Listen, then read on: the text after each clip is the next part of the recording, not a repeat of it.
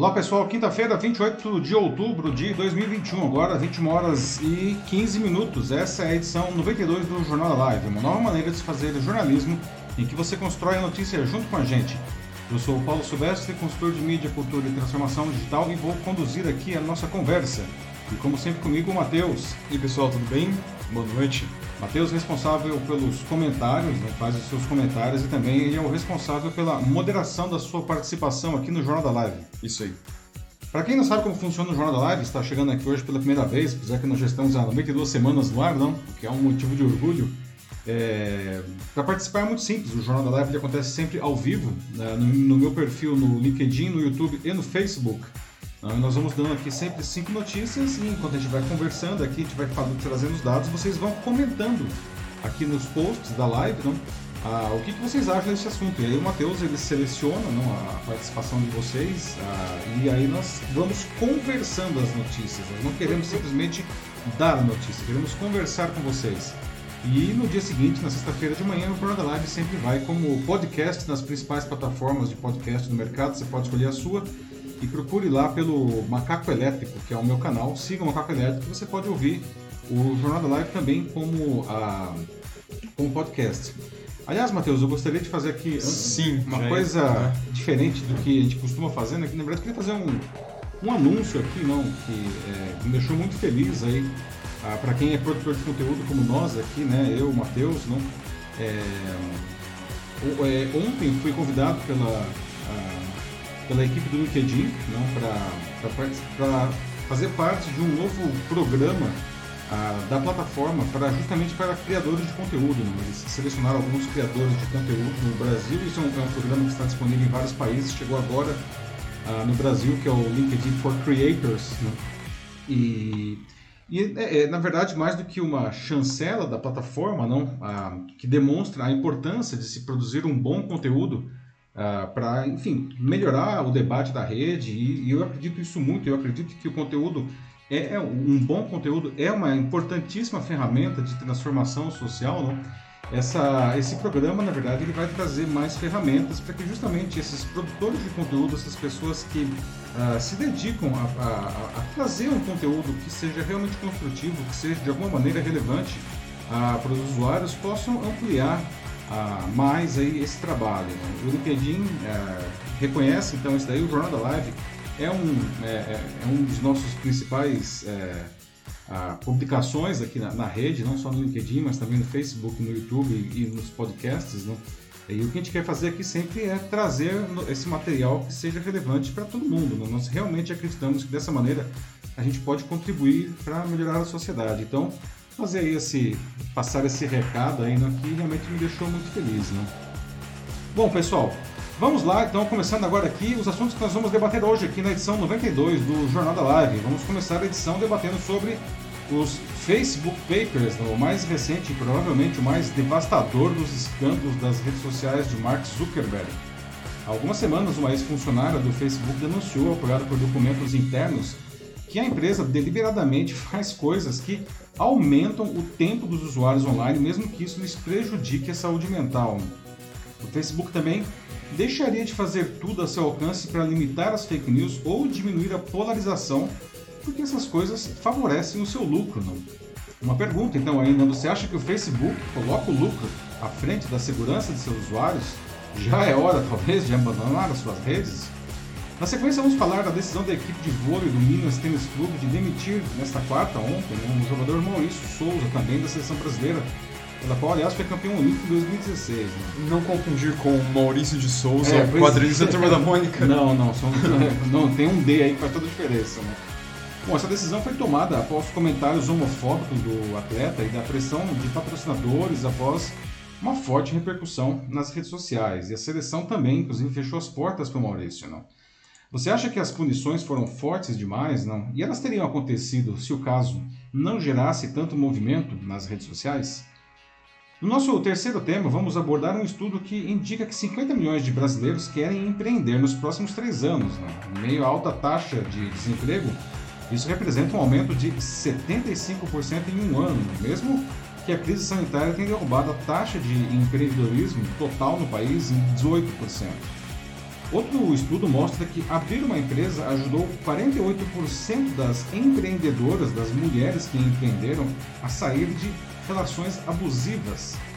Você acha que o brasileiro empreende mais por vocação, por vontade ou porque é obrigado? Né? E o empreendedorismo pode ser um bom meio para que as mulheres ampliem seu espaço social e até mesmo se livrem de relacionamentos tóxicos? Depois vamos falar sobre a aprovação pela Assembleia Legislativa de São Paulo de um projeto que acaba com a meia entrada no Estado para eventos culturais e esportivos. Com isso, não haverá mais diferenciação na venda de ingressos para todas as categorias com direito ao benefício, como estudantes ou idosos. Você concorda com o fim desse benefício? A minha entrada, para alguns, na verdade, encareceria o ingresso cobrado para todos? E encerrando a nossa edição, como sempre, a nossa notícia bizarra de hoje, não.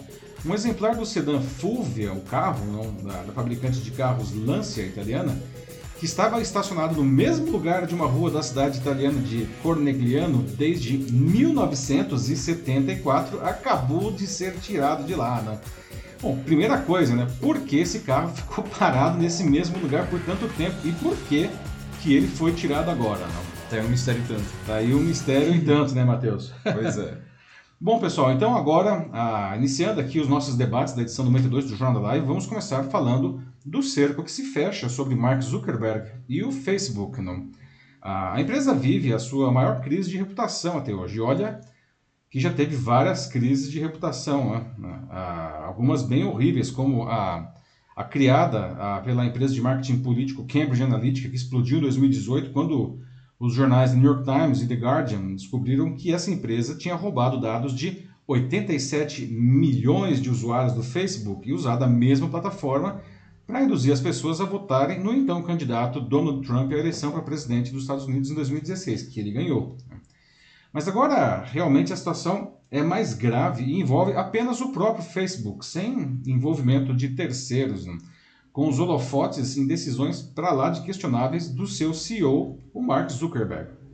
As denúncias de Francis Hogan, ex-gerente da equipe de integridade cívica da empresa, ah, que já vêm sendo feitas, aliás, há algumas semanas, não ganharam novas dimensões nessa última sexta-feira. Né? Um consórcio chamado de The Facebook Papers, formado por 17 veículos jornalísticos dos Estados Unidos, incluindo New York Times, CNN, Washington Post, começou a publicar detalhes dos milhares de documentos internos vazados pela Hogan. Os veículos tiveram acesso a documentos que foram recebidos pelo Congresso americano, onde a Hogan depois para contar o que sabia. Não? E se isso já não fosse suficiente, novos delatores estão surgindo. Entre muitos outros problemas, não, os arquivos mostram que o Facebook foi alertado pelos próprios funcionários sobre a disseminação de desinformação e discurso de ódio e fez muito menos que poderia contra isso. Né? Além disso, pesquisas internas da empresa revelam que os algoritmos impulsionam propositalmente conteúdos de movimentos conspiratórios e que prejudicam a saúde mental de seus usuários, especialmente os mais jovens, e a empresa tampouco teria evitado isso. Né? Agora, especialistas discutem se a empresa vai fazer mudanças de verdade para corrigir esses problemas, não? ou, enfim, vai ficar só nessa cortina de fumaça. Então, eu já deixo aqui algumas perguntas para vocês enquanto eu trago mais dados, para vocês irem pensando aí. Não? Ou até se quiser já deixando aqui a resposta, fique à vontade. Não? Você, se sente, você sente que as redes sociais, principalmente o Facebook e o Instagram, ocupam mais tempo na sua vida que deveriam? Elas podem estar prejudicando a sua saúde mental? Hum. Ah, será que o. Facebook coloca o lucro à frente da segurança de seus usuários, como a Frances Hogan disse? Né? E o Mark Zuckerberg, ele deveria perder o cargo de CEO da empresa, como algumas pessoas estão pedindo? Né? E por fim, Será que já é hora de abandonar essas redes aí do Marquinho? Não. Bom, pois é, nas últimas semanas as ações do Facebook caíram aproximadamente 5%, não, que parece pouco, mas isso significa bilhões de dólares do seu valor de mercado. Não? Tudo isso em resposta às milhares de páginas de pesquisas internas e depoimentos revelados pela Frances Hogan, que você vê aí na foto, não? dando uma entrevista ao programa 60 Minutes da CBS há duas semanas. Não? Ela também prestou depoimento ao Senado americano sobre essas denúncias. As primeiras revelações surgiram em setembro, com uma série de reportagens do jornal The Wall Street Journal, uh, que se basearam inicialmente nas revelações da Hogan. O dossiê indicou que o Facebook aumenta o alcance de publicações de ódio, permite a circulação de conteúdos sobre tráfico humano e de drogas, trata celebridades e políticos com regras diferentes e não mantém o mesmo nível de moderação visto nas postagens americanas nas publicações de outros países. Também foram divulgados detalhes sobre o impacto do Instagram na saúde mental de crianças e adolescentes, que alguns estudos da própria empresa, do próprio Facebook, mostraram que um em cada três meninas que se sentiam mal com o próprio corpo ficavam ainda pior ao acessar o Instagram. Ah, sobre isso, o Facebook tem respondido às acusações nas últimas semanas, dizendo que as pesquisas estão sendo mal interpretadas, não é por aí. Não.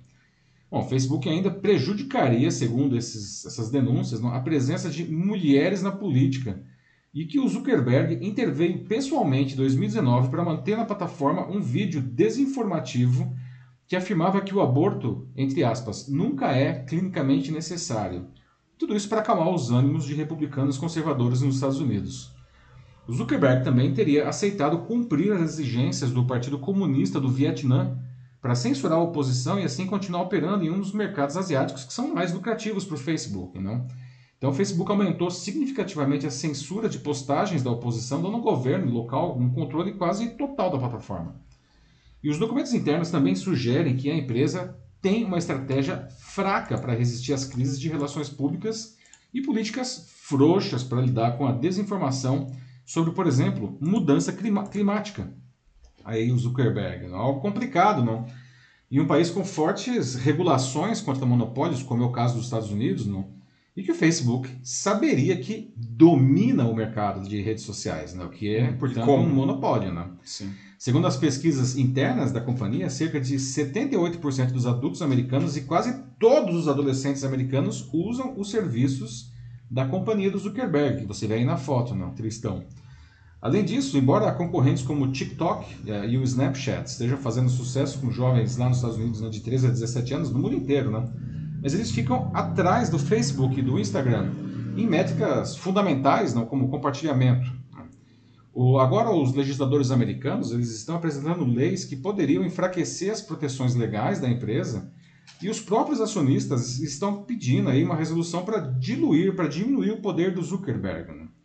Até talvez tirar ele como CEO. Né? Foram apresentadas pelo menos nove denúncias à Comissão de Valores Mobiliários dos Estados Unidos, a SEC, como é chamada lá, né? que é que supervisiona as empresas públicas, né? como o caso do Facebook. Né? Há uma suspeita de que, que o Facebook teria enganado seus investidores ao lhe passar uma imagem mais otimista né, do que realmente é. E eles sabiam que o negócio não estava tão bom assim. Né? E isso, para quem é investidor, é um golpe de morte. Não? A SEC, então, pode aplicar multas pesadas ah, para a empresa ter feito os investidores acreditarem em algo que não era verdade e impor restrições aí aos seus líderes corporativos, né? Bom, gente, como vocês podem ver, muita coisa dá para a gente falar aqui já, né? Muitas perguntas, né? Vou refazer as perguntas que eu tinha feito antes aí, né? Ah, você sente que as redes sociais, principalmente o Facebook e o Instagram, ocupam mais tempo na sua vida do que deveriam, não? Elas podem, de alguma maneira, estar prejudicando a sua saúde mental ou das pessoas à sua volta? Será que o Facebook coloca o lucro à frente da segurança dos usuários, como a Frances Hogan sugeriu? Não? O Mark Zuckerberg deveria deixar de ser o CEO da empresa? Não? E, por fim, será que chegou a hora de abandonar aí as suas redes? Não? Bom, Matheus, e aí? O que, o pessoal está dizendo aí? Vamos lá. É, começando aqui com a Natasha Costa, que ela disse que é, parece que, segundo ela, o Snapchat ele tem alta na Europa. É, olha só, o Snapchat, não, que o, vale lembrar que o, o, o, Facebook tentou comprar o Snapchat há alguns anos, eles não quiseram vender, não, e foi por isso que o, todos os produtos do Facebook, não, basicamente o Facebook, o Instagram e o WhatsApp, na verdade não todos esses daí, não, é, começaram a, a, a, colocar os stories, não, que foi uma maneira de acabar com o Snapchat que não quis ser vendido para o Facebook, não. Sim. Obrigado aí, Natasha, pelo, pelo comentário. Ah, ela continua aqui, diz que para ela a ferramenta é, pra, é, a ferramenta dela de trabalho, então ocupa o, o, tempo que ela precisa. Assim, ela tenta não se estender muito ali. Ah, é um ponto é. interessante que a Natasha traz, não? É, o Facebook realmente é um negócio para muita gente trabalhar, não? É, e aí não tem como a gente escapar, não problema é, mesmo quem trabalha com a rede precisa tomar alguns cuidados, não para, enfim, não extrapolar, não deixar esse negócio aí. E tem outras coisas também, né? Mesmo quando a gente trabalha, às vezes as, as pessoas, que é, é justamente essa questão aí da, da saúde mental, não? ah, muitas vezes as pessoas, como dependem da visualização das suas publicações para, sei lá, vender alguma coisa ou para se promover, né? Ah, essas pessoas podem desenvolver depressão quando veem que as coisas não acontecem como eles gostariam. Né? E é uma coisa que o normal é não acontecer. Né?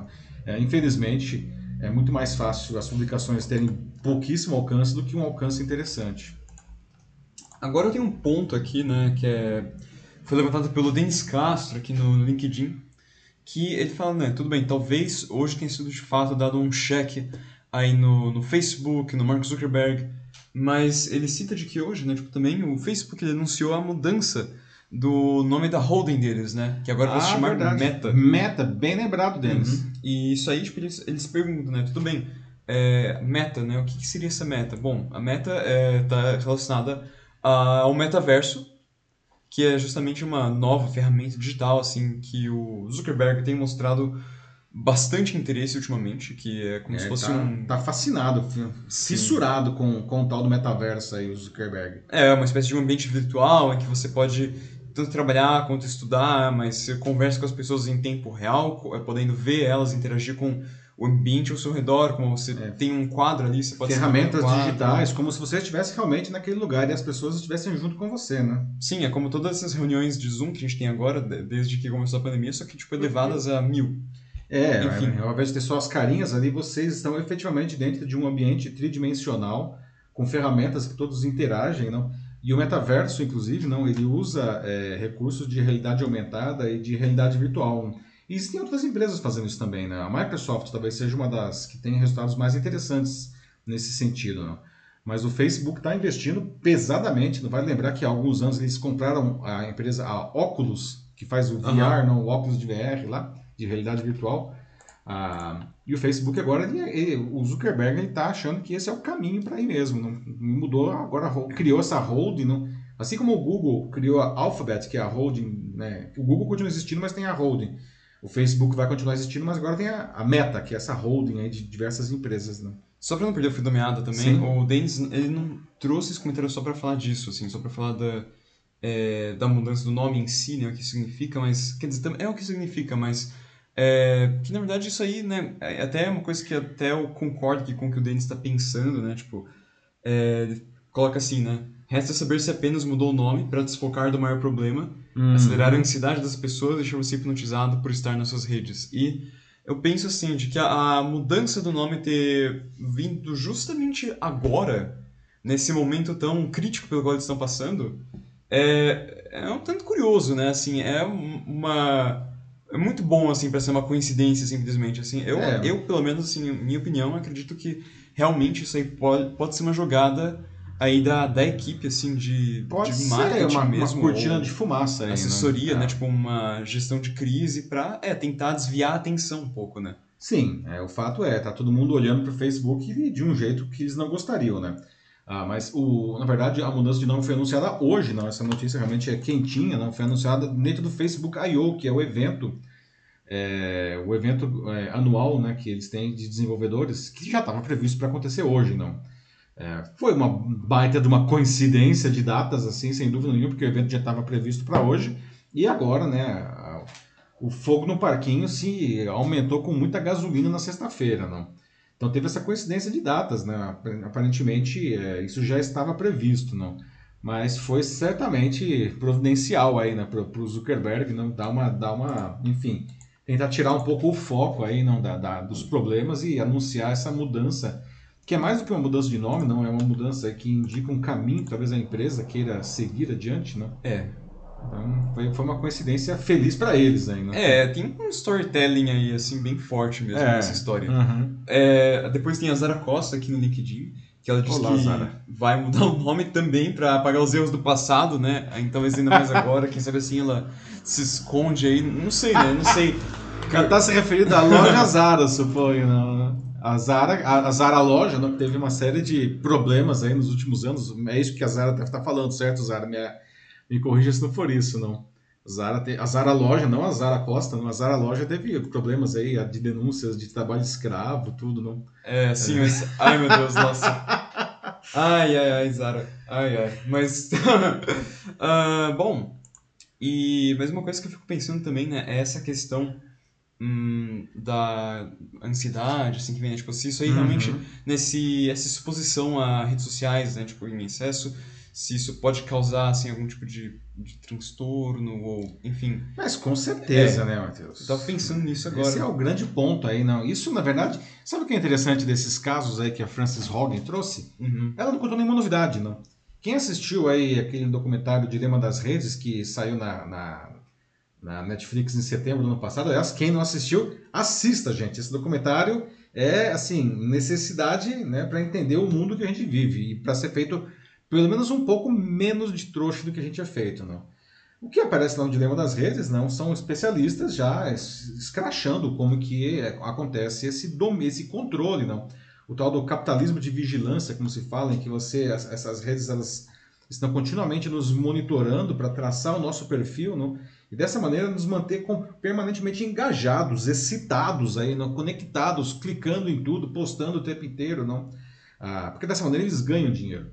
Então, a, a diferença é que agora a Frances Hogan, o que ela fez é que ela, ela trouxe documentos, né, milhares de documentos da própria empresa sugerindo isso daí, não. Sim, é, o negócio vicia, nós somos viciados aí na dopamina, que na verdade a gente não é viciado na- no Facebook, a gente é viciado na dopamina, que é um neurotransmissor, não?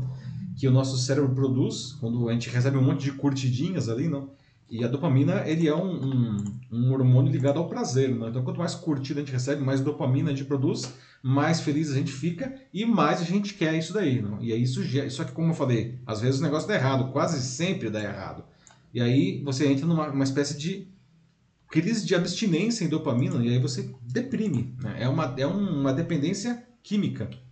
Isso sem falar também quando você já é, tem algum problema antes mesmo, assim, você já tem alguma Nossa, coisa como é, ansiedade, depressão. Aí é por que- ladeira abaixo. Isso né? acaba sendo. É, fica algo mais agudo, justamente, com o- as redes, né? Porque assim, você tem as redes, né? O, o seu feed, né? Tudo que é postado lá. É uma conversa que né, já apareceu várias vezes, não só Sim, aqui, mas sim. em todo lugar, de que é, tudo que as pessoas colocam lá são é, basicamente o melhor que elas têm, tipo, na vida delas É, uma versão editada da própria vida, né? Exato. Então, é, se você já tem, assim, toda uma questão, assim, com problemas com, com, com autoestima, né, autoconfiança, assim, é, você olha pra si mesmo, você vê aquilo e, putz, assim, né, parece que tá todo mundo feliz, tá todo mundo super bem aí, bem sucedido, menos eu. E aí, por isso, tipo, o que A acontece? minha vida é uma desgraça, né? Todos os meus amigos têm um trabalho melhor, estudam melhor, têm namorado, namorada melhor, ganham mais, né? E eu sou o próprio miserável, né? Não é nada disso, gente. Desculpa. É, Te cortei. Não, tudo bem, Matheus. tudo bem. É, acontecem várias coisas, né, por causa disso, assim, você começa a se cobrar para que você possa ser tão bom quanto as pessoas que estão no seu feed, que nem são, né, as pessoas de verdade, são só uma imagem, né, um É. simulacro de um, de um todo. Tanto que hoje eu li uma matéria que até vou compartilhar aqui com vocês no, no, no chat do BuzzFeed é, Brasil, que fala, assim, um pouco sobre é, algumas garotas é, jovens lá nos Estados Unidos que têm históricos de, de depressão e ansiedade, mas que alguns doutores, assim, tipo, alguns médicos têm feito, assim, algumas análises que têm associado, assim, alguns tics que elas têm desenvolvido a um uso muito exagerado do TikTok. Vou mandar aqui pra vocês. Desculpa aí, mas isso daí é uma piada pronta, né? É o tique do TikTok, não? Fala sério. Estou mandando aqui nas nossas três redes aqui, então todo mundo é, vai poder ver depois, ou agora, ou né, quando, quando quiser. Mas, enfim, a ideia era essa, né? Assim, elas de tanto, tanto verem esse vídeo, vários vídeos, né? Tipo, de diversos influenciadores. Mas explica melhor esses tiques aí, Matt. Explico, então, eu vou chegar nisso. É, elas, ao verem, assim, tipo, frequentemente, né, a, a mesma coisa, né, tipo, como se fosse um mesmo meme, e é sempre uma coisa muito repetitiva, sempre o mesmo formato, é sempre uma palavra que se repete, ou um tipo de movimento que, que eles fazem, uma mesma dança, qual- qualquer coisa. De tanto ver, é, várias dessas garotas, elas estão começando a involuntariamente repetir isso, assim, repetem, tipo, um movimento. Tipo, movimentos, né? E repetem movimentos, assim, tipo, sei lá, como isso que eu tô fazendo agora. E do nada só repete, porque viu isso tanto que começa a, a, a- imitar. Ou, você, ou uma palavra também, né? Pode ser qualquer coisa, algo como feijões. É, e do nada solta feijões, feijões. E, sabe, uma coisa que, que eles têm percebido, né? Esses médicos é uma coisa que é, é, é bizarro, assim. Eles realmente não conseguem controlar, que é o que faz com que eles pensem nisso, que pode ser um, um tique. Então, sim, é muito, É, muito nossa, perigoso só, né? você basear a sua vida na, nas redes. Ah, isso tem a ver também com uma das denúncias mais graves da Frances Hogan, não, que dizia que é, uma a cada três adolescentes meninas, não, elas, é, elas pioram a sua autoestima não, graças ao Instagram. Não. Principalmente aquelas que já têm algum problema de autoestima com o corpo, que é uma coisa, enfim, relativamente comum de acontecer na adolescência, principalmente com as meninas. Não. Então elas já têm um problema com o corpo e elas entram no Instagram e aquela realidade completamente editada, não, sem falar dos filtros maravilhosos, não? Sim. É, elas deprimem ainda mais, não? porque aí elas acham que elas, que elas têm o corpo ainda mais inadequado, ainda pior, É, enfim. Não, E não a- só pra meninas, Reforça, não? Tem, é, não, claro, não é- tem meninos também, mas. Com é certeza, né? É aquela coisa, né? Tipo, aquele padrão de beleza inalcançável, assim. É, né? o problema das meninas, não, não das meninas, mas o problema que afeta as meninas é quando elas chegam na adolescência, não, a própria sociedade não descarrega em cima delas não, um caminhão de estereótipos para que elas atinjam e sejam alguma coisa que, na verdade, muitas vezes é inatingível, não. E isso começa a criar uma série de problemas, de inadequações, não, que acompanham, infelizmente, a vida das mulheres, não. Ah, isso gera insegurança e uma série de outras coisas. E o que está acontecendo agora é que essas redes sociais podem estar ainda piorando essa situação. Né? Exato, então quando você tem um caso como esse do Zuckerberg, em que eles, né, como foi mostrado hoje, né, com o Facebook Papers, deliberadamente eles mantêm uma série de conteúdos, né, simplesmente pelo, pelo fato de, de gerar audiência, né, ou seja, dar lucro, é por isso que fica tão feio, assim, eles sabem, Exatamente, né? total Pois consciência é. de tudo isso, Essa, essa é, É. é uma das piores denúncias que, que, que tudo isso eventu- eventualmente tem que ser é, verificado, não? E, e vai ser verificado, não? E se essas coisas se comprovarem, isso daí é, é gravíssimo, é gravíssimo. Um negócio assim do tipo para fechar a empresa, não? A questão é, dá para fechar o Facebook? Não é uma boa pergunta essa, não? Pois é. Um titã, assim, hoje da, da comunicação, né, das redes sociais, da, da internet em si, realmente é uma coisa muito difícil de ver É, o, mundo ele roda dentro do Facebook hoje, não? Então, quando tem aí, eu lembro, há três semanas, na segunda-feira, teve o apagão lá do Facebook, do Instagram e, e do WhatsApp, e as pessoas estavam cortando os pulsos, não? Porque, inclusive, muitos negócios dependem totalmente dessas plataformas. Deve- Teve empresa pequena aí que simplesmente não faturou praticamente naquela segunda-feira porque o WhatsApp tinha caído. Né? E aí como é que fica? não? Na verdade, existem mecanismos aí de leis antitrust é, e os Estados Unidos têm várias delas, não, que podem, enfim, pelo menos melhorar essa situação. Mas o fato é, precisa verificar realmente essas denúncias se isso daí procede ou não, né? Vou ler mais alguns comentários que eu recarreguei aqui, apareceram vários. Vamos lá. É, então, primeiro é um do... São todos no LinkedIn. Um aqui é do... É, é, Smiley Reis. Ele diz que ele crê que seja é, a mudança do nome aqui, né, para Meta, né, o nome da holding, seja para voltar o engajamento do Facebook de uma forma mais eficiente na parte de monetização e marketing digital. Pode ser, pode ser. é, é, desculpa, é o Smile? É, Smiley. Smile. Então, é, nunca se sabe, né? Como eu estava falando, talvez seja uma cortina de fumaça. Foi uma incrível coincidência de datas do Facebook I.O., mas nesse momento, como diz o ditado, né? Na enxurrada, qualquer graveto vira tronco, né? Ah, os caras estão aí com um monte, o mundo inteiro apontando os dedos para eles, não? Qualquer coisa que eles possam colocar aí para dar uma disseminada aí dessa, dessa, dessa, das acusações está valendo, não? Ah, depois eu tenho também a Maria Cristina Oliveira, que ela diz que ela não tem como exterminar o perfil dela do Facebook, mas com certeza ela só usa para eventos muito pontuais, como um grupo ou um grupo ou outro que ela acompanha.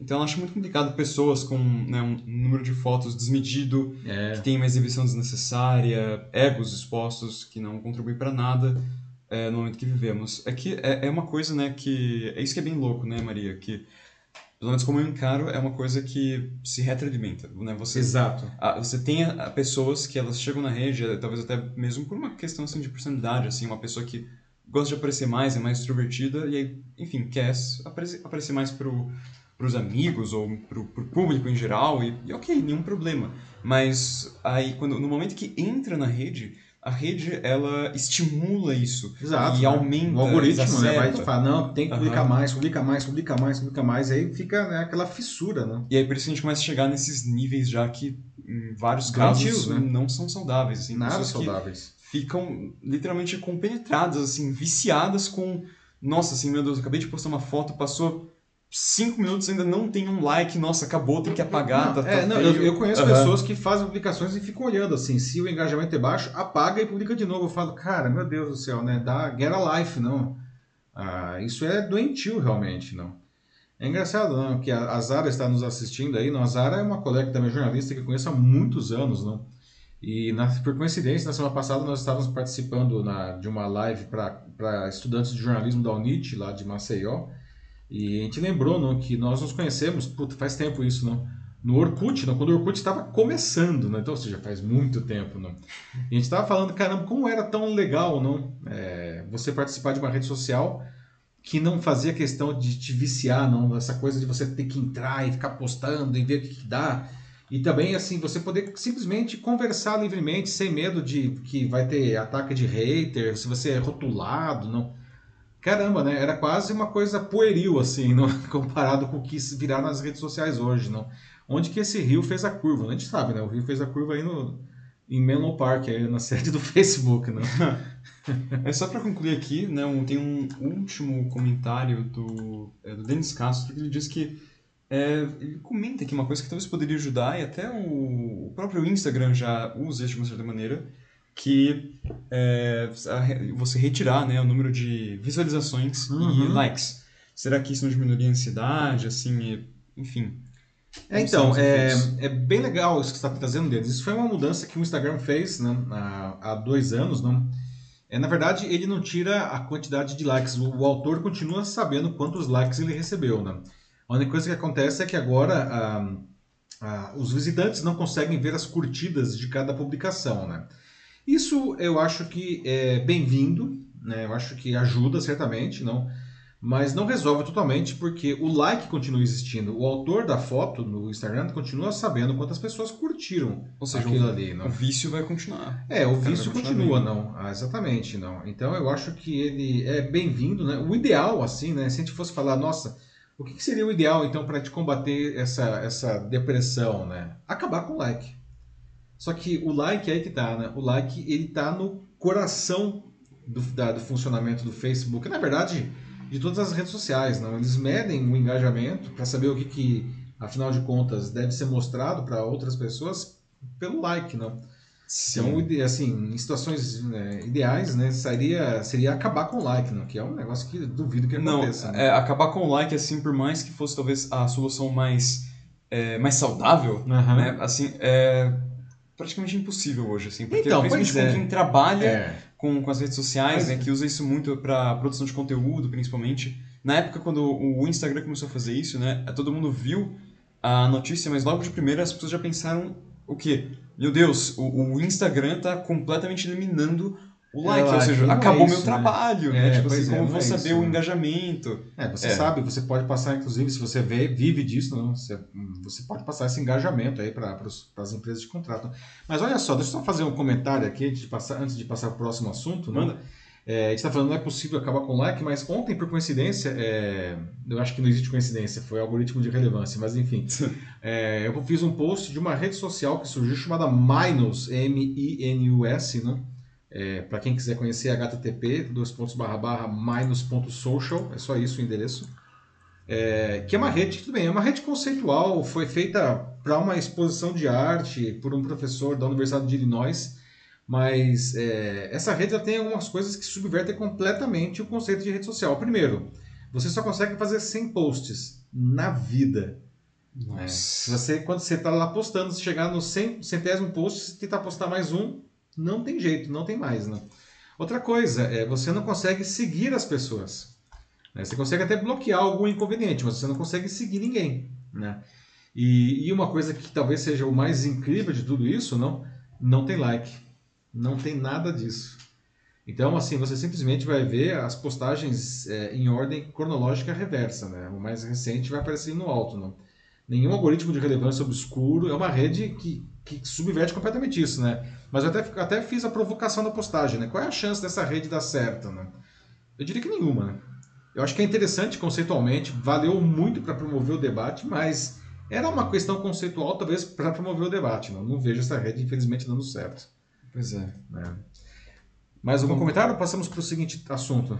É, melhor passamos pro próximo, mas, gente, quem ainda tiver afim de falar desse assunto também, assim, quem ainda tem coisa para falar, tá ainda preso no gargalo, é, não deixe isso passar, já coloca a ideia aí, assim, e depois, é, terminando o jornal, a gente lê e responde para vocês aqui Nós lemos comentários mesmo. Todos os comentários. Infelizmente, Aham. às vezes, quando o assunto bomba, não, como é o caso desse daqui, às vezes a gente não consegue ler tudo, infelizmente, por falta de tempo, não.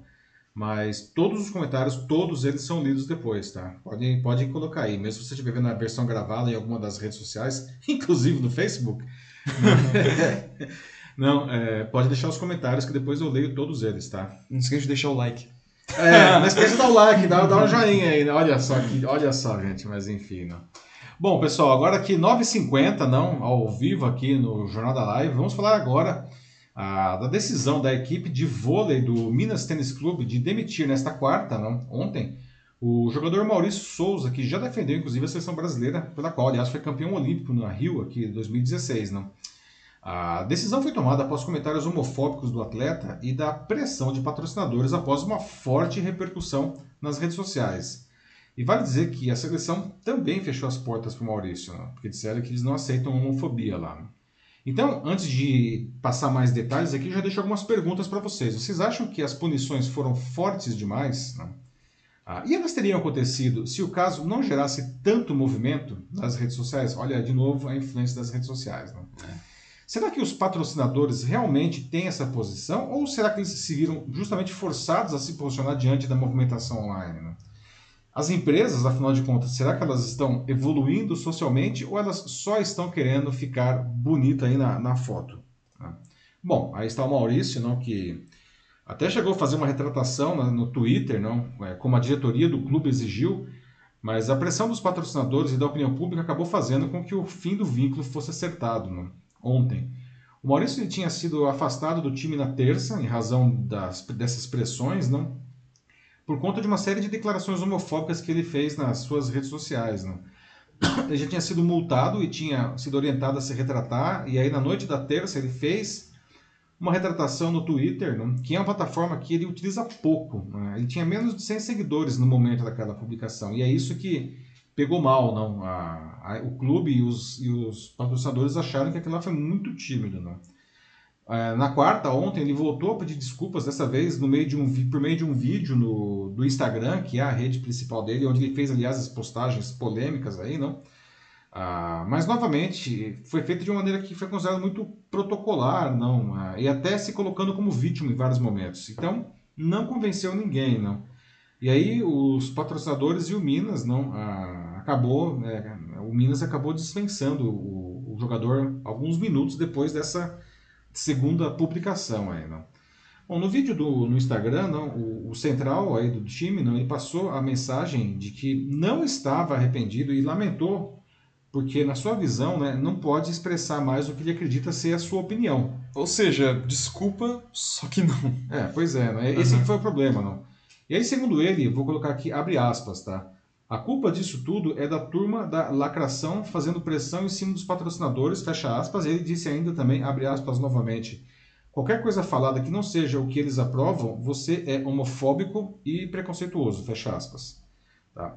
Bom, toda a história começou, para quem não sabe de onde está vindo essa, essa história toda, não? Há duas semanas, não? quando o Maurício ele fez alguns comentários homofóbicos sobre o novo posicionamento do personagem John Kent, que é o filho do super-homem com a Lois Lane. Pois é, né? o negócio começou por causa de um quadrinho. Né? É. É, pois é. Na, no- na- nos quadrinhos, né, o que, no, no gibi chamado Superman Son of Kal-El, né, número 5, o, o John Kent, né, que é o filho do super-homem, ele assumiu ser bissexual e entabulou um romance lá com um amigo dele. Né? E aí, é, o Maurício né, achou que aquilo é, não era normal, né, que, que fez comentários contra aquilo lá, não? E vários jogadores de vôlei se posicionaram contra o Maurício, né? principalmente o Douglas Santos, que também é da seleção brasileira. Né? E aí rolou, inclusive, uma troca de farpas entre eles. Né? E aí hoje, depois da demissão, hoje, quinta-feira, não, o Maurício fez um novo post não? Ah, que tinha simplesmente uma imagem do super-homem beijando a Mulher Maravilha. Não? E era, evidente- evidentemente, uma clara referência aí ao, ao que iniciou a, a polêmica. Não? Bom, então vamos lá, né? Agora eu quero ouvir de vocês aí, não? O que, vocês acham dessas punições, enfim, da demissão aí do, do, do, do Minas Tênis, não? e até da seleção fechando as portas para o Maurício. Não? Vocês acham que essas demissões foram fortes demais para diante do que aconteceu aqui, não? E essas demissões elas teriam acontecido ah, se isso não tivesse gerado aí ah, esse movimento nas redes sociais, não tivesse tido toda essa repercussão, não? Ah, os patrocinadores, será que é, eles realmente têm essa posição que eles declararam lá? Não, não, tô, não me interpretem mal, não estou, ah, de certa forma, questionando ah, as marcas, mas, eu, mas estou, né? Eu quero saber se isso é de verdade ou se, é, se eles estão só querendo ficar bonito na foto, se as empresas brasileiras realmente estão evoluindo socialmente, espero que sim, e algumas, sem dúvida nenhuma, estão, eu posso atestar isso daí, tá? Ah, ah, ou se enfim, isso daí é só para atender a essa demanda do público aí, não? E uma pergunta que eu acho que é, é muito importante, não? O que o Maurício disse na, nas redes sociais é, é apenas uma opinião legítima, como ele está defendendo, não? Ou é algo que precisa ser combatido de alguma maneira ah, pela sociedade, não? Essa questão aí da homofobia, não? Aliás, a gente pode até estender a pergunta, não? O que o comentário que ele fez é é, pode ser considerado homofobia? Acho que tem uma série de perguntas que a gente vai puxando aí, né? E aí, Matheus, o pessoal já está se manifestando aí? Sim, já temos alguns comentários entrando aqui no LinkedIn. Eu vou, vou abrir aqui com o do Abel Sidney, que acho que é um bom comentário aqui para abrir a discussão. Okay. Uhum. Ele diz que nós podemos pensar e sentir o que quisermos, mas manifestar-se exige prudência. Sem dúvida. Então, bom, bom, Abel. Que, assim, é justamente aí o que o Maurício, né, é, apresentou não ter, né, em várias ocasiões. Primeiro, na primeira manifestação dele, depois durante o vídeo, desculpas, mas que ele, como eu falei, né, desculpa só que não, porque ele terminou concluindo que ele ainda ia manter o ponto dele, falou de, de lacração e por aí vai. E, enfim, independente assim do, do, que você acredita, assim do é, de quais sejam as suas uhum. crenças, seus valores, você sim, você pode acreditar naquilo pois que é, você né? quiser, mas quando você aí como até como a Bel falou, né, fala dessa prudência, porque justamente quando você entra em um ambiente público, que as redes sociais, né, acho que todo mundo aqui já devia saber isso. Acabamos é de falar aí, a primeira público. matéria aí foi sobre isso, não? A, Sim.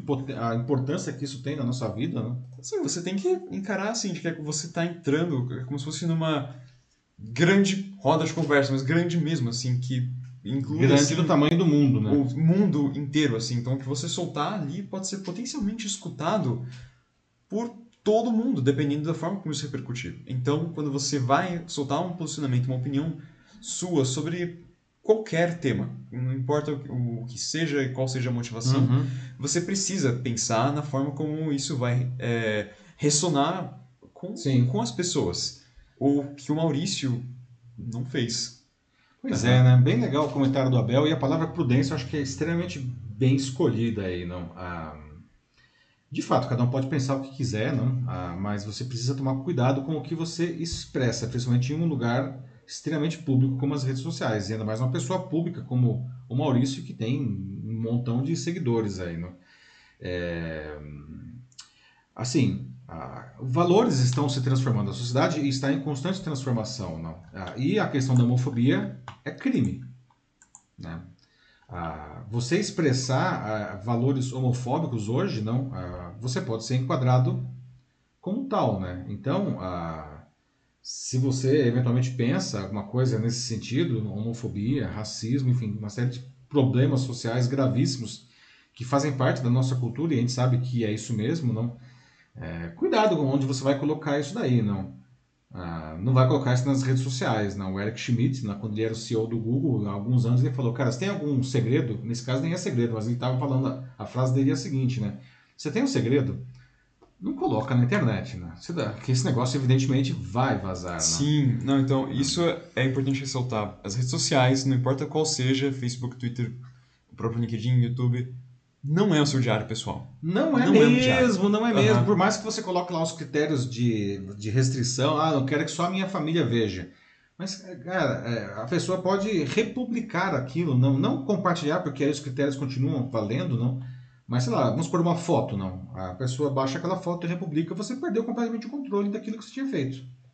Né? Então a prudência, como o Abel falou, é muito importante. Não? E até, vamos lá também, né? Há duas coisas que eu acho que são importantes dizer aqui. Primeiro, não, é, ninguém é infalível. Né? Todo mundo erra, né? todo mundo é passivo de erro. não. Ah, a questão é, se você comete um erro tão publicamente assim, não, é, cuidado para não ampliar ainda mais o erro. Não. O Maurício, infelizmente, ele fez esse comentário aí, não, é, bem inadequado, e depois ele ainda entrou em com, conflito com os outros jogadores, principalmente com o Douglas, não, que é homossexual, e eles tiveram aí não, a, a, um conflito por isso, não. Ah, e ainda e ele nunca se retratou, não. Ou seja, ele percebeu que deu errado, não. É, cara, no mínimo, fica quieto, não. Não, não joga gasolina na fogueira. Né? E outra coisa é, como disse, eu estava conversando com um amigo meu ontem, né? Cara, colocar sua carreira em risco por causa do filho do super-homem é de lascar o coco, não. Vamos lá. Ah, não é só um quadrinho, que aliás é o que ele disse, né? Não é só um quadrinho, vai ver onde isso fica. Cara, é o filho do super-homem, tá? Personagem fictício. Whatever, né, entendeu? Uhum. Não entra nessa. Outro ponto aqui que eu quero levantar é um comentário que chegou agora há pouco aqui, é do Bruno Brás, que ele diz assim, é, não defendendo Maurício, porém acredito que a opinião deveria ser algo mais livre. Aí ele continua uhum. aqui. É, porque né, até onde é a opinião exatamente? Excelente ponto. Quando ultrapassamos a barreira da opinião e chegamos na zona do preconceito, são questões que devem ser verificadas por todos. O que o Bruno fala, assim, é, é interessante mesmo, assim, porque é, por mais que realmente eu não defendo aí, assim, de forma alguma o que o Maurício tenha feito, eu acho que ele realmente pisou feio na bola. É, acontece sim, às vezes, é, como posso dizer, como enganos, ou às vezes, tipo, alguma pessoa que, que erra, alguma coisa assim, né, tipo, como pode ser o que o Maurício fez, ou, ou alguma coisa até me menos grave, mas que talvez, assim, você tenha é, um grupo X de pessoas, uhum. assim, alguém vê isso e encara isso como uma coisa muito ruim, baseada nos valores pessoais dela, ela compartilha isso, que chega em outra pessoa, em outra, em outra, em outra, em outra. Basicamente, eu tô falando de cancelamento aqui. Certo. Que é um outro problema seríssimo, assim, que eu acho que é, tá, de uma certa forma, associado, acho que, que o Totalmente Bruno tá falando aqui. Uhum. É, Bruno, excelente o comentário e o seu questionamento ele é muito válido, não? É, como eu falei, opinião todo mundo tem, todo mundo pode ter a sua opinião. Quando que a opinião vira um problema, não? Quando a sua opinião, na verdade, é, ultrapassa a, a legislação, né? Como eu falei, a homofobia é crime no Brasil. Se a sua opinião é, é homofóbica, ela, ela é mais do que opinião, ela passa a ser crime, não? Ah, então, ah, é, é, é, é, isso que nós precisamos entender e, e, é uma questão cultural complicada, porque, como eu disse, muitas dessas coisas estão arraigadas na nossa cultura. Às vezes as pessoas cometem deslizes, falhas, assim, não?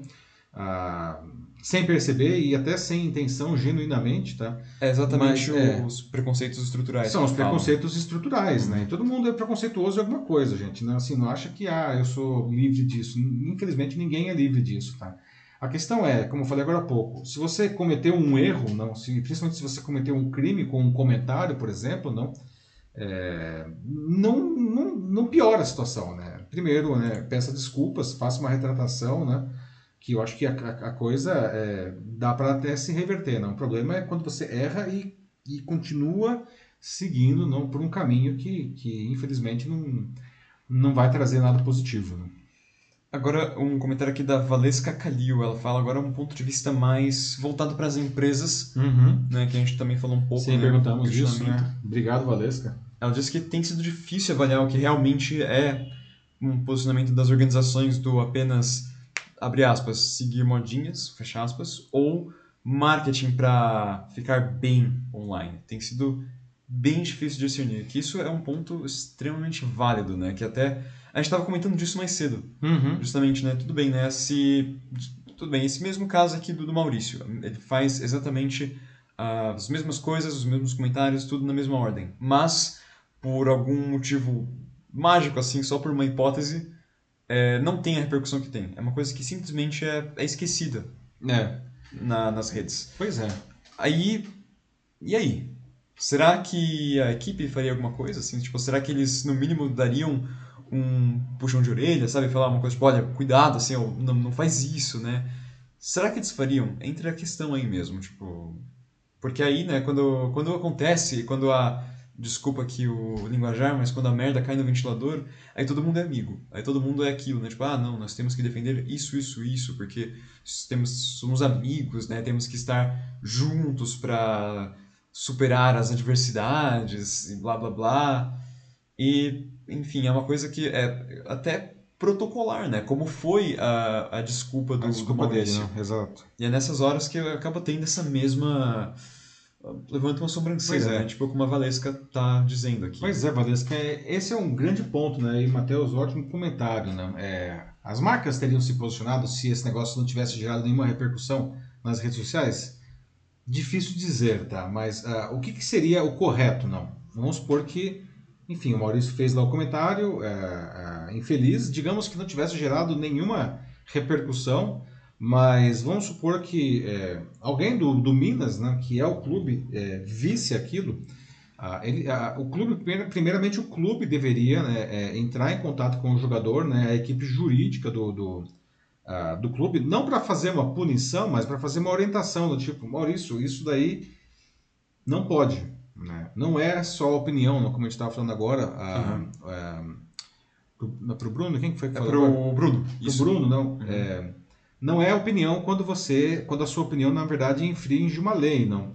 Então teria que ter uma orientação aí, não. Ah, e aí levar as coisas, ou seja, não poderia simplesmente ignorar, muito menos passar panos quentes, né? Eu acho que tem que ter um posicionamento, primeiramente do clube, depois dos patrocinadores, não. É, não precisaria nesse caso, sei lá, demitir o cara, não. Acho que a demissão aconteceu justamente porque aquele negócio que era pequenininho começou a ficar gigante e explodiu, não ficou realmente fora de controle isso daí. Né? Ah, então, assim, as empresas precisam se posicionar sim, mesmo quando a coisa não, não atinge aí um, uma grande repercussão. Aliás, você, quando você, como eu falei, existem empresas é, que trabalham seriamente nesse sentido, não?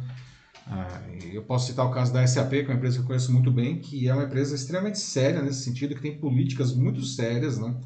Ah, e eles seguem essas políticas. Não? E é muito interessante observar como que os funcionários todos se veem imbuídos disso daí. Não? É, porque é o que tem que ser feito. Não? Então, isso é o que...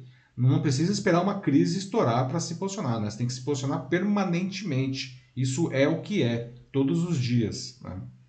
Sim. Aí só um último comentário aqui, antes de a gente passar, é o da Priscila Costa Dário ela disse que concorda que todos são livres para ter opiniões diversas, no entanto, uma ideia, comentário e tipos de fala podem trazer desconforto para uns, como a gente tem falado até agora, e sem contar que outros se aproveitam com discursos de ódio, assim, que é uhum. justamente por isso que eu quis pegar esse aqui para finalizar, porque uh, hoje, assim, da forma que a gente está né, nesse mundo é, absurdamente polarizado, ah, sempre que aparece um tema desses, assim, a, a política aparece na hora. É, pois assim, é. Esses grupos assim. Pela polarização, né? Sim.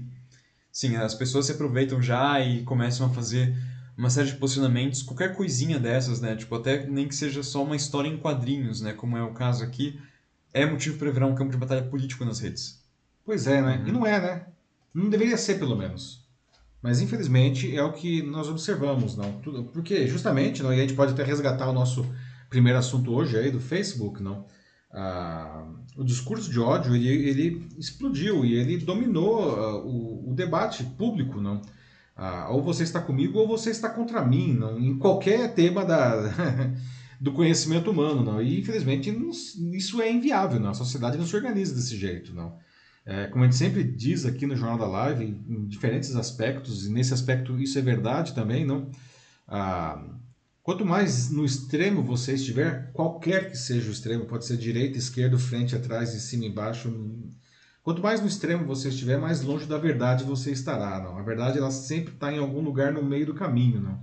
Então a gente precisa, de alguma maneira, não fugir desse extremismo que a sociedade ah, se contaminou. Não? É um negócio assustador, porque isso coloca em risco a própria sociedade. Não? Se você não consegue construir mais nada com ninguém, é, como que vai ficar a sociedade? Você precisa acreditar nas pessoas, tolerar as pessoas, tolerar num, assim, num bom sentido da palavra, tá?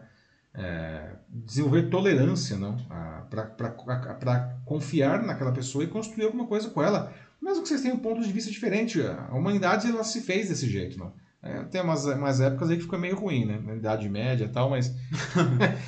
é, Sim. não queremos de novo uma Idade Média, não queremos. Será que a gente quer voltar para a Idade Média, né? Não dá, né?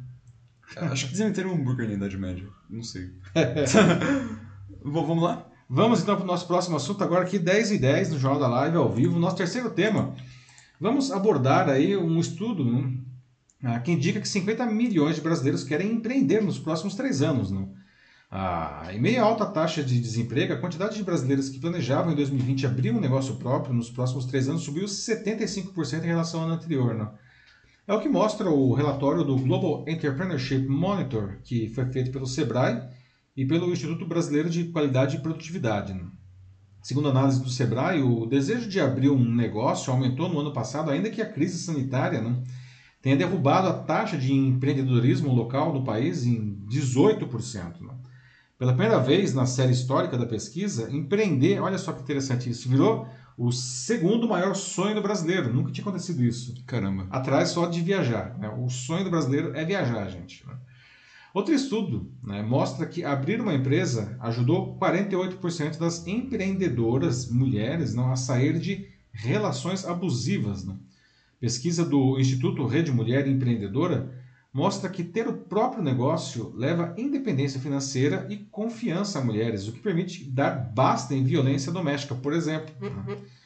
Bom, algumas perguntas que eu já deixo aqui para vocês enquanto eu trago mais dados. Você acha que o brasileiro empreende mais por vocação, por vontade ou porque, ele é obrigado, por, por exemplo, porque, enfim, perdeu o emprego e não consegue outro? Né? E o empreendedorismo pode ser um bom meio para que as mulheres ampliem seu espaço social e até mesmo fiquem livres aí de, de relacionamentos abusivos, de, de relacionamentos tóxicos, como sugere essa outra pesquisa, não? A parceria do Sebrae com o, o, o, Instituto Brasileiro de Qualidade e Produtividade mostrou que a pandemia de Covid-19 e a alta taxa de desemprego despertaram nos brasileiros o desejo de ter um negócio próprio, mesmo, como já disse, não tendo derrubado a taxa de e empreendedorismo total no Brasil em 18% em 2020. Apesar da necessidade de empreender, os autores da pesquisa destacam que muitos brasileiros querem ter uma empresa para realizar um sonho, um sonho de vida, né? e se adaptar também ao novo mercado de trabalho, que é muito mais dinâmico. Né? Ah, os autores acreditam que a vocação para empreender faz parte do DNA do brasileiro. Né? O que falta aqui no Brasil é método e educação empreendedora, ou seja, as pessoas até querem mas elas não sabem. E aí, quando o fazem, fazem errado, né? e aí a empresa quebra. Uma outra pesquisa aí mostra né, como que a taxa de mortalidade das empresas, não, 30% desaparecem até dois anos, é muito alto. Né? Outro dado desse relatório aponta que a formalização entre os empreendedores brasileiros cresceu também, o que é bom, né? Cresceu 69% de 2019 para 2020. Não? O que significa isso? Né? É ter um CNPJ, é virar uma empresa de verdade. Não? Dos entrevistados aí na pesquisa, não, ah, os, os, formais passaram de 26% para 44% do total, não, que aliás foi o maior crescimento dos últimos quatro anos. Não. 2017, para vocês terem uma ideia, era só 15% era, era formalizado. Não. Os motivos que levaram à formalização são acesso a benefícios, como empréstimos, tal, né, que 56% alegaram isso, a, exigência dos seus clientes para emitir nota fiscal, né? você só pode emitir nota fiscal se você tiver CNPJ, não? 53% disseram isso. E também a possibilidade de fazer contribuição com a Previdência Social, né? que aí 30% indicaram isso daí. Tá? Bom, no caso de algumas mulheres, esse desejo é motivado pela independência financeira que vai permitir a saída desses relacionamentos abusivos, como eu disse antes. Não? A pesquisa aí, que é uma pesquisa anual do Instituto Rede Mulher Empreendedora, não? Mostra que montar a própria empresa ajudou 48% das empreendedoras a dar um basta na violência doméstica. E ao empreender, as mulheres elas tornam-se uh, mais independentes, mais confiantes, mais seguras. Isso tudo a pesquisa que trouxe, tá? O sentimento de liberdade aumenta não? e também a autoestima. Não? E com informação, com conhecimento, não? com habilidades socioemocionais desenvolvidas, elas conseguem justamente encontrar caminho para sair dessas relações abusivas. O levantamento que foi feito em parceria com o Instituto Locomotiva Está na sua sexta edição, né? ouviu 2.736 pessoas maiores de 18 anos que empreendem. São 313 homens, 2.423 mulheres. Né? E pela primeira vez né, Aham. havia perguntas sobre violência doméstica. Né? Mas o tema, aliás, já vem sendo percebido pela Rede Mulher Empreendedora há, há pelo menos cinco anos. Não? Então, aí, os autores eles começaram a ter clareza disso pelos depoimentos das edições anteriores. Não? Quando o negócio dava certo e elas, as mulheres começavam a ganhar dinheiro, não, elas diziam que elas conseguiam sair dessas situações de violência doméstica, não. Então, os, eles entenderam que a dependência financeira é um dos principais fatores para as mulheres se manterem nessas situações, não. Uma descoberta bem interessante mesmo. Pois é, não. Para que os negócios sejam bem sucedidos não, e as mulheres possam sair desse ciclo de violência, não é preciso ter capital, dinheiro, money. Não. Só que olha só, não, 47% das empreendedoras que solicitaram crédito nesse ano tiveram pedido negado. Não. Além disso, só 30% delas eh, se sentem preparadas para conseguir empréstimos. Não. E aí tem uma série de contextos históricos, né, eh, contextos sociais, emocionais, até que fazem as mulheres estarem nessa situação. né? Como estava falando agora há pouco também, né? A carga emocional aí, não, que, que achata, não? Ah, e os autores da pesquisa, não? Dizem que isso só vai mudar se a gente tiver política pública não, séria de crédito facilitado. Ah, aliás, com condições melhores né, para ter acesso a esse crédito para as mulheres empreendedoras. Né? Então, refaça as perguntas aqui que eu tinha feito antes. Não? Você acha que o brasileiro empreende porque ele tem vocação, porque ele tem vontade ou por falta de opção, né? Por exemplo, porque ele perdeu o emprego e não consegue, né? E no caso das mulheres, né, o empreendedorismo ele pode ser realmente uma boa maneira aí para que elas saiam desses de relacionamentos abusivos, de, de relacionamentos tóxicos, não? E aí, Matheus, o que, que o pessoal está falando aí? Bom, é, primeiro, a é, Roselaine de Freitas está elogiando a pesquisa, que diz que é muito interessante como é, associa né, o empreendedorismo com é, a saída né, tipo, de relacionamentos abusivos. Muito legal mesmo, Muito- Roselaine. muito Concordo, foi bacana. muito legal a pesquisa. Sim. E logo depois eu tenho o Denis Castro, que ele fala de que, é, na opinião dele, hoje tem sido mais por necessidade o motivo porque a maioria das pessoas empreende. Onde a idade é um rótulo. Se você tem de 18 Pois a é, 35 Denis, né? Você é premiado e acima dessa idade fica mais difícil, vai na sorte. Como ele fala, que ele vive isso na pele, inclusive. É, pois é, Denis, é, isso é uma coisa terrível né, do mercado de trabalho brasileiro. A gente já abordou isso de diferentes maneiras aqui na, no Jornal da Live. Não? A, a idade de se tornar velho no Brasil para empresas está cada vez mais baixa. Não? Hoje, 40 anos, o sujeito é velho. Né? Que é uma loucura isso daí, né? porque, verdade seja dita, ah, o sujeito, quando ele chega aos 40 anos, ele está entrando no seu auge intelectual. Não? supostamente é quando ele poderia contribuir de uma maneira mais refinada, não, mais nobre para a empresa, e aí ele acaba sendo descartado porque ele está velho, não. Ah, outros fatores levam a isso também, não, que é, enfim, as pessoas mais velhas, ou enfim, mais experientes, elas querem ganhar mais, não. E elas ganham, elas, enfim, às vezes tem uma É. carreira que foi subindo, né, o salário vai subindo, e aí as empresas querem pagar menos, o que que eles fazem? Demitem essa mão de obra mais qualificada, na verdade, não? que ganha mais, e pega o pessoal que topa qualquer negócio, vai trabalhar que nem um condenado ganhando qualquer coisa. Só que é péssimo isso, inclusive, para a empresa, né? porque o resultado disso é que ela está piorando a qualidade do produto dela. O ideal seria ter um equilíbrio aí, não? Na mão de obra, um pessoal novo, com novas ideias, conhecendo novas tecnologias, cheio de gás, e o pessoal mais experiente que, justamente não, com essa visão, uma coisa que você não aprende ah, ah, ah, nos livros, não só no dia a dia, não, que você possa ter essa visão para organizar o negócio. Né? Mas eu concordo com você, infelizmente, tem muita gente aí empreendendo hoje por, por necessidade, até mesmo porque ficou, de novo, entre aspas, velho. É, não, e até assim, quando você coloca no contexto da, da pandemia, principalmente, né, assim, o pessoal, é, muita gente perdendo emprego, né, por diversos motivos, né, por cortes generalizados, é, o pessoal teve que começar seus próprios negócios, né, tipo, justamente para se virar, assim, Sim. com, com o que tinha ao seu alcance, né, então, realmente, assim, essa época agora foi... Foi muito, muito, assim, uma... Algo, assim, uma ideia que veio, assim, justamente por Por necessidade, né? É. é, e muita informalidade também, né? Os números do desemprego do Brasil continuam altíssimos, né? eles só não são ainda piores, não, porque a gente tem aí 30% da população é, brasileira em idade economicamente ativa trabalhando de uma maneira informal, né? É, que é ruim, né? Porque o trabalhador informal, tudo bem, está fazendo o seu dinheirinho ali, não? Mas é, é um trabalho de baixa qualidade, ele não tem proteção social, ele, enfim, é, não é o ideal, não. O ideal é que exista uma formalização, né? É, seja como, como profissional funcionário da, da, empresa, não? ou como um empreendedor criando uma empresa de verdade, com, com CNPJ, né? como a gente já falou que isso é importante. A própria pesquisa aí ah, indica ah, um crescimento, que é um, isso é um dado bem-vindo. Né? A Priscila Costa Dário diz que também acredita que muitos empreendedores surgem da necessidade de complementar a, a renda ou até mesmo suprir a falta de renda. Então, é, mais uma vez, sim, um, é verdade, o empreendedorismo aparecendo como uma necessidade de fato. Sim. Ah, isso é verdade, não? E, de novo, né? O ano passado foi dramático ver, enfim, não tinha mais trabalho, não.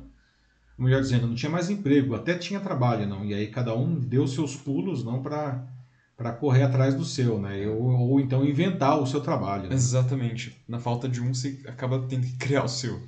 É, e algumas coisas incríveis surgem disso daí, nesses momentos, não. É, é, é claro, não é para todo mundo, não. Infelizmente seria lindo se fosse para todo mundo, mas a gente sabe que nesses, às vezes até por uma necessidade, não, as pessoas inventam coisas uhum. incríveis, não. Se bem que ó, eu tenho que dizer que o dado da pesquisa te fala assim que esse é o segundo maior sonho do brasileiro, né? Só perdendo para viajar. Isso é uma coisa que. Isso eu achei incrível. Eu fiquei surpreso, assim. Tipo, pois eu, é, eu também. Porque assim, ainda mais quando tem tantas pessoas que que começam, né, tipo, por necessidade, eu não, eu não pensei que fosse algo tão alto assim, né, mas é. se tá tão alto assim, mostra então pelo menos, né, aqui da, da forma que eu interpreto, digo, né, uhum. é, que acho que tem mais pessoas, cada vez mais pessoas que estão aqui é, querendo começar seus próprios negócios, mas por é, por vontade própria, assim, por uma vontade criativa, de fato, que é, é algo muito bacana de ver, assim, é muito interessante. É. Uhum. Uh ah, sem dúvida nenhuma, né? É, é interessante ver, é, às vezes, não, num momento de tanta, de tanta dor assim, não, a gente consegue ah, encontrar coisas interessantes. Eu acho que a pandemia, não, putz, ela mudou tudo, não? A gente estava falando, a gente já cansou de falar nessas 92 edições, não? Quantas vezes a gente falou de mudanças provocadas pela pandemia, não? Falamos uhum. do home office aí, não?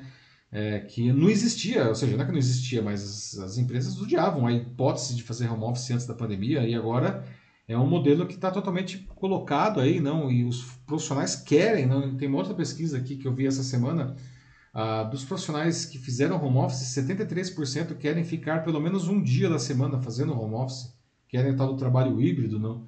É. Ah, e, e, outra mudança que essa pandemia trouxe, eu acho que foi uma, mudan uma mudança na percepção ah, que as pessoas têm sobre empreender. Não? Muitas vezes a pessoa realmente começa por necessidade e descobre caramba, isso aqui é interessante, né? Eu posso, como a própria pesquisa diz, não, correr atrás do meu sonho. E aí isso justifica esse crescimento que é realmente surpreendente, né, para você e para mim, né, Matheus? Sim. De que empreender hoje é a segunda coisa que o brasileiro mais quer, não só depois de viajar. É, viajar é difícil bater mesmo. Muito é, difícil. É, pois é. é. Você prefere trabalhar né, ou você prefere viajar? Ah, eu prefiro viajar, não. é, nossa. É. é, eu quero viajar também. De fato, tô com vontade. É, nossa, agora, enfim, vacina aí avançando, né, estamos conseguindo, aparentemente, é, vencer essa guerra aí graças à vacina. Né? Sim. Mas enfim, mais algum comentário aí, Matheus? É, não, podemos não? ir em frente. Muito bem, pessoal. Agora 10h23 aqui ao vivo no Jornal da Live. Não? Ah, vamos para o nosso quarto tema. Vamos debater agora sobre a aprovação pela LESP, a Assembleia Legislativa de São Paulo, não? Ah, de um projeto que acaba com a meia entrada no Estado ah, para eventos culturais e esportivos. Não? Com isso, não haverá mais diferenciação na venda de ingressos para todas as categorias com direito ao benefício, como o, mais, o caso mais comum, os estudantes, mas também bastante os idosos. Não? Isso deixou muita gente brava, obviamente, não? mas os empresários do setor comemoraram isso daí. Não? Eles sempre disseram, não é de hoje isso, não? que para conceder esse benefício da meia entrada para alguns, eles precisavam, na verdade, aumentar o valor do ingresso para todo mundo. É, ou, ou, ou, como eles costumam dizer, não, a meia entrada seria, segundo eles mesmos, não, a metade do dobro. Né?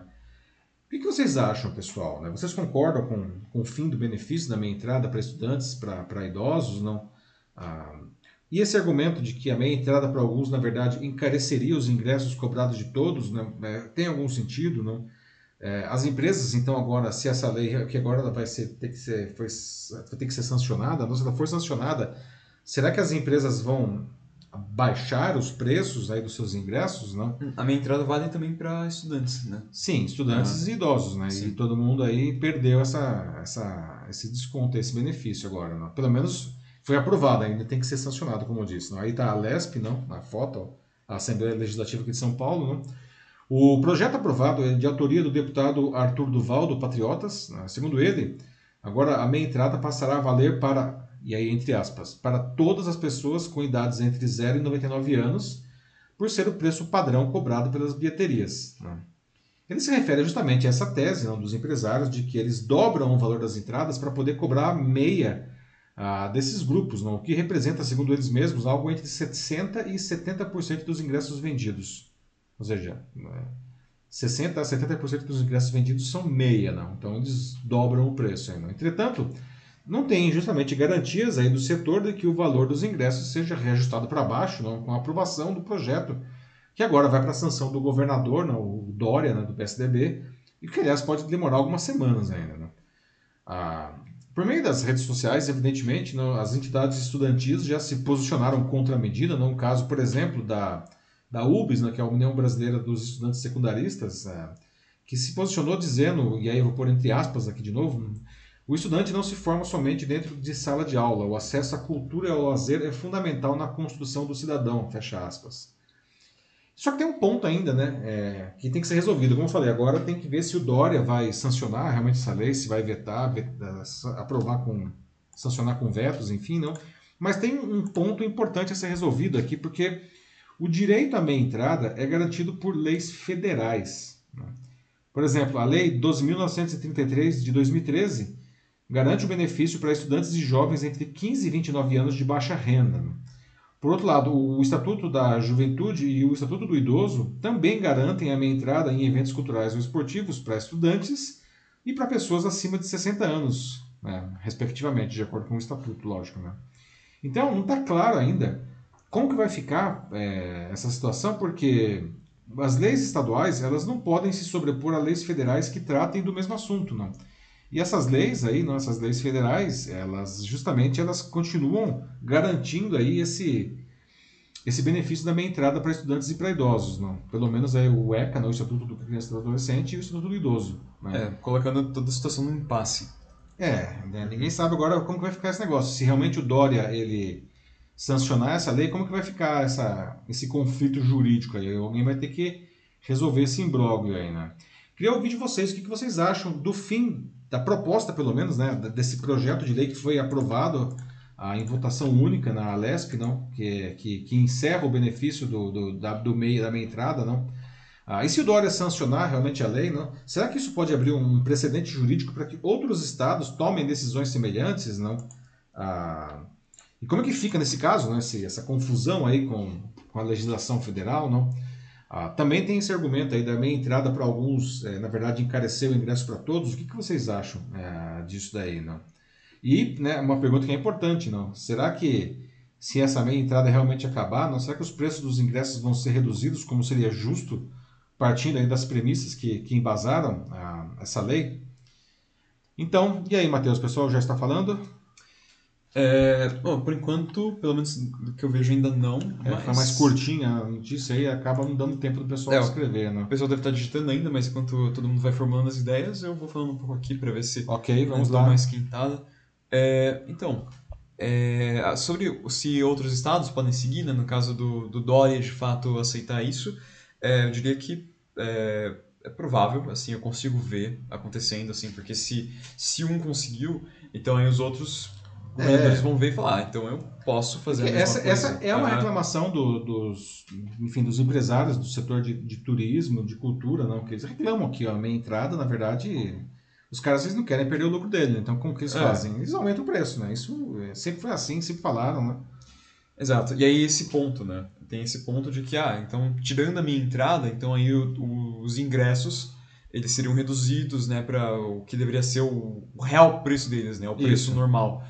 Mas esse é o vai problema, acontecer? assim, tipo, vai acontecer ou não vai acontecer, tipo, é uma coisa que fica você fica muito dependente assim aí do que os empresários vão fazer, né? E isso é uma coisa que aí já assim não não me cheira muito bem, particularmente. É, tem uma questão uhum. aí, né? Uma, é uma, uma mudança que teve há alguns anos, é, que, que até lembra um pouco, não? quando as companhias aéreas é, elas foram autorizadas a cobrar pelo despacho de bagagem. Né? Porque pela, pela legislação anterior, não, é, pelo menos uma bagagem tinha que ser despachada de graça. Não? E aí é, as companhias aéreas elas é, tiveram a oportunidade de passar a cobrar por qualquer bagagem despachada. Não? E a expectativa era que a, a, o valor das passagens caísse com isso daí. Não, não caiu. não caiu. É aí que tá, né? É. Enfim, em geral, assim, é, aqui do meu ponto de vista, né, eu, eu não concordo. Eu acho que a minha entrada ela deve ser mantida assim. É, agora, o, alguns comentários apareceram aqui. Ok. O Denis Castro ele fala que, novamente, a cultura jogada de lado e o abismo social aumenta cada vez mais. Ou seja, vamos ter pessoas sem legado quanto ao aprendizado é, das histórias de outras pessoas, como cinema e artes, e isso com certeza vai para todo o Brasil. E, de fato, a cultura, assim, é, é algo muito desvalorizado aqui, historicamente, muito, muito, no Brasil. Aliás, a gente, nesses últimos anos, é desesperadora a situação da cultura no país, né? Desesperadora. É, não, assim, o tanto de, de verba, assim, federal, assim, que é, é delegada, né, assim, para é, manutenção, assim, né, e desenvolvimento de novas obras culturais, é ridículo, assim, é menos de um Não, e é a própria questões uhum. políticas, né, de incentivo, né, tem censura mesmo que está acontecendo aí, infelizmente isso está acontecendo. E você falou de verbas de manutenção, né, Mati, a gente não pode esquecer aí o que aconteceu aí na, na é, agora no primeiro semestre, o incêndio aqui da Cinemateca, não, foi Sim. uma tragédia, não, uma tragédia, assim, irrecuperável, não. Um total descaso, assim, é, foi, foi assim por uma coisa que se tivesse uma, né, o dinheiro para que aquilo tivesse uma manutenção é, regular né, e boa, né, é. foi um curto-circuito aparentemente. É, mais do que dinheiro, uhum. lá tinha virado uma briga política, não. Então, veja Sim. só, o resultado é, foi aquilo, né? infelizmente. Né? É. o Denis traz um ponto importantíssimo realmente aí. Né? Sim. E se tivesse mais dinheiro também para essa área, é, certamente também acho que seria melhor, porque o público ficaria mais feliz, porque a gente teria mais obras, assim, tipo, mais cinema, mais teatro, é, mais museus, uhum. mas também o, os empresários, né? tipo, justamente os produtores, é, a toda essa área criativa também, porque eles ganhariam mais com isso. Sim, sim. É, pelo menos como eu encaro é dessa forma. Certo. Agora, eu tenho um comentário da Priscila Costa Dário, que ela disse que também é, não concorda com, com o fim da, da minha entrada, porque tem eventos que possuem uma quantidade máxima de venda de ingressos de minha entrada. E atingindo é um essa quantidade só se vende no preço integral. Bem lembrado. É um bom ponto uhum. que a Priscila lembra aí, né? É, tem essa regra também que está dentro da legislação. É. De novo, né? É, tudo isso entra no mix, né? Na, na, enfim, na planilha de custos do evento, né? Ah, o cara ele assume, por exemplo, não, que é, todos os ingressos ah, possíveis de ser vendidos por meia entrada serão vendidos por meia entrada, não? E aí ele vai fazer a conta não, para fechar ali, né, passando a régua. Não. Mas a questão, de novo, permanece. Não? É, se realmente essa lei for para frente e a meia entrada acabar, os ingressos vão diminuir de preço? Tem que diminuir, né? Porque a, a, essa é a premissa, né? A premissa da lei é essa. Não? Se acabar, tem que diminuir para todo mundo, então, né? Sim. É. Sim. é. E aí, assim, né, tipo, se isso for aprovado realmente não, não diminuírem né, o preço, nossa, assim, aí é. sacanagem, assim, tem é, que dar. É, né? Nossa.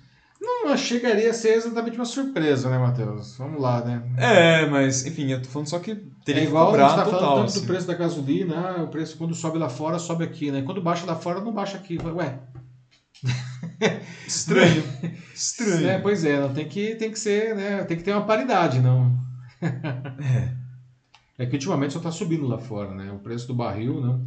É, o preço do barril Brent, que é o padrão do mercado, no, antes da pandemia, não, ele estava, se não me engano, em 60 dólares, não?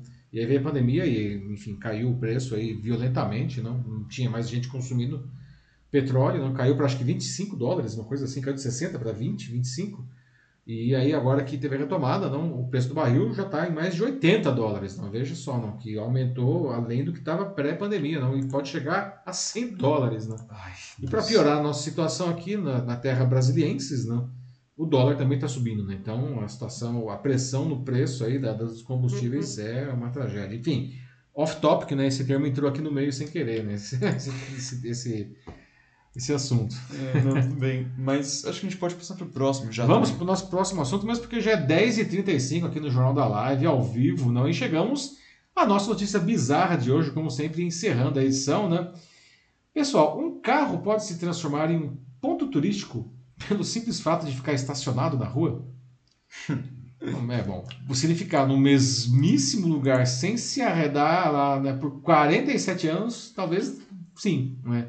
Foi o que aconteceu né, com um exemplar do sedã Fulvia, né, da, da fabricante de carros italiana Lancia, que ficou estacionado no mesmo lugar de uma rua na cidade italiana de Conegliano desde 1974. Né? Só que agora o carro foi tirado de lá. Pois é, né? Gente, por que esse carro ficou tanto tempo paradinho ali? Né? Imagina a quantidade de nhaca embaixo daquele carro. Né? E por que, que ele foi tirado agora depois de 47 anos? Né? Aliás, até faço aqui uma pergunta, não? Vocês conhecem algum ponto turístico bizarro ou, sei lá, no menos, pelo menos inusitado, onde você mora, enfim, ou em qualquer outro lugar, não, um carro, enfim, alguma coisa totalmente é, incomum assim, não? Bom, esse é o carro, né, o carro monumento. Não? Veja só que tinha até uma marcação aí na rua em volta dele, não? É, 47 anos parado ali, não?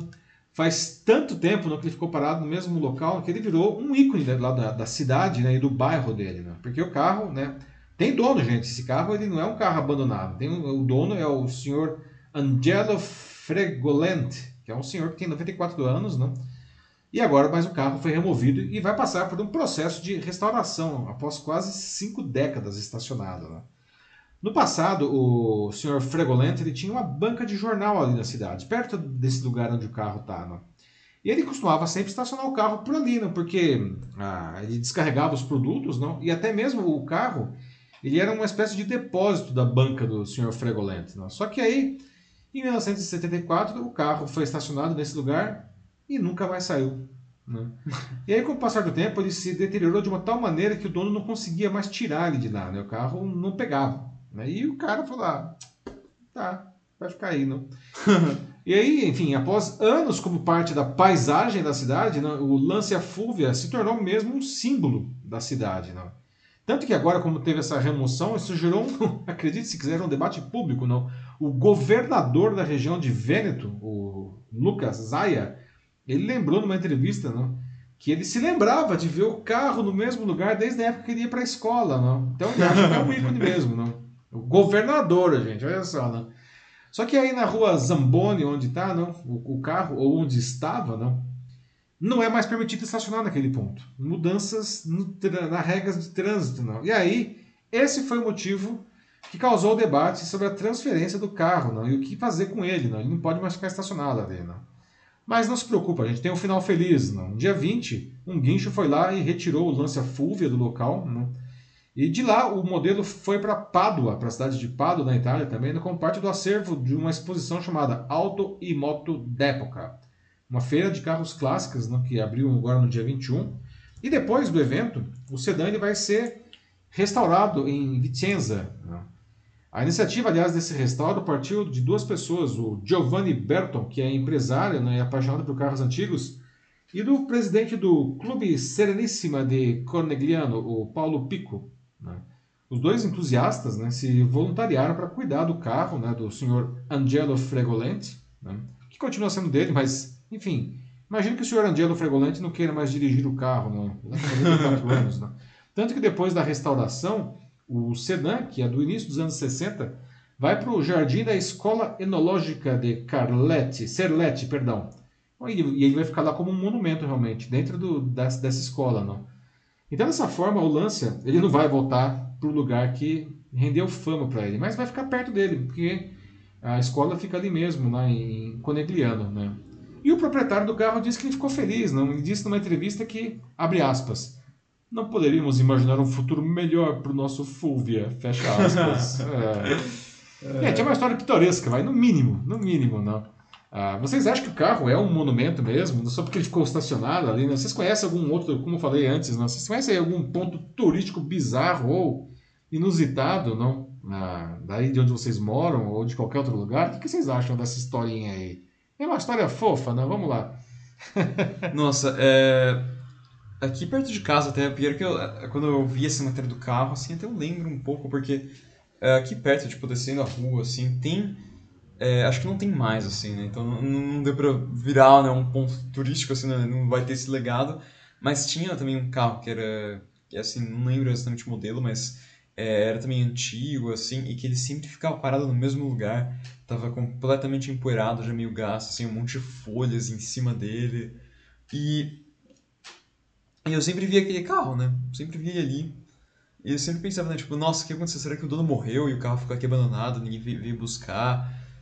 E com a história do Ângelo eu pensei que era a mesma coisa. Achei que ele tivesse. Não, tá, o Ângelo tá vivo, tá vivo. O carro é dele, né? Não é um carro abandonado. Nossa, não, mas é muito louco, assim. O pior foi quando, tipo, o carro aqui perto ele foi embora, né? Eu falei, nossa, então é aquela. Como assim aquele carro ah, andou, Aquele né? trambolho ainda andava? Não, impossível. Tinha gasolina nele e tudo. É, tem legislação aqui em São Paulo que é, proíbe carros de serem abandonados. Né? Se um carro é considerado abandonado, a prefeitura pode ir lá e levar o carro embora para um pátio, né? É uma pena, deve ter sido é, isso que Não sei se foi o que aconteceu com esse carro que tinha aqui perto, realmente, não sei. Né? É. Mas, nossa, eu não sei. O que você acha, assim, essa ideia? Você lembra de algum ponto bizarro, assim, turístico que você já tenha visto? Olha, é, tem algumas coisas assim que, é, que se tornam icônicos, não? Ah, por questões históricas, não? É, restaurantes, não?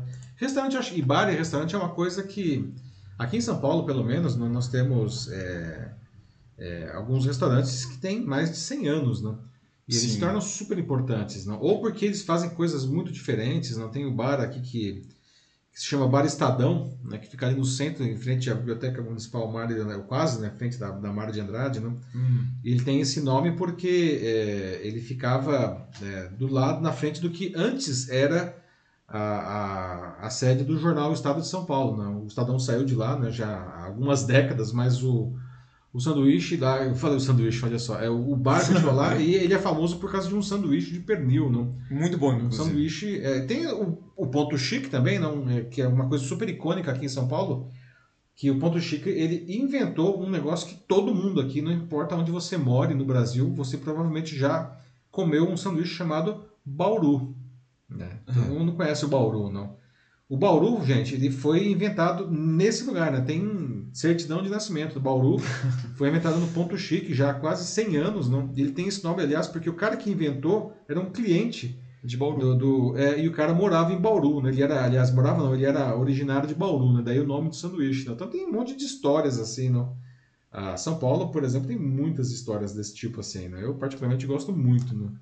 Mas é, assim, um carro, assim, não, realmente um, ou alguma coisa assim, não, não me lembro agora. Algum comentário aí? É... O pessoal tá tímido aí com, com a notícia bizarra hoje? Um pouquinho, sim. é, mas tudo bem, qualquer coisa né, pode falar depois, gente. É assim. Uhum. É, é a nossa amiga Ana, né? Que adora as, as notícias ah, bizarras. É, hoje acho que ela vir hoje, não pôde participar. Ah, pois é, atenção, Ana, se você vir aí depois da versão gravada, deixa aí seus comentários, você que adora notícia bizarra. Né? é isso então, Matheus? É isso aí. Muito bem, pessoal, olha só, chegamos 10h43, não, aí uma hora e meia de, de programa, não?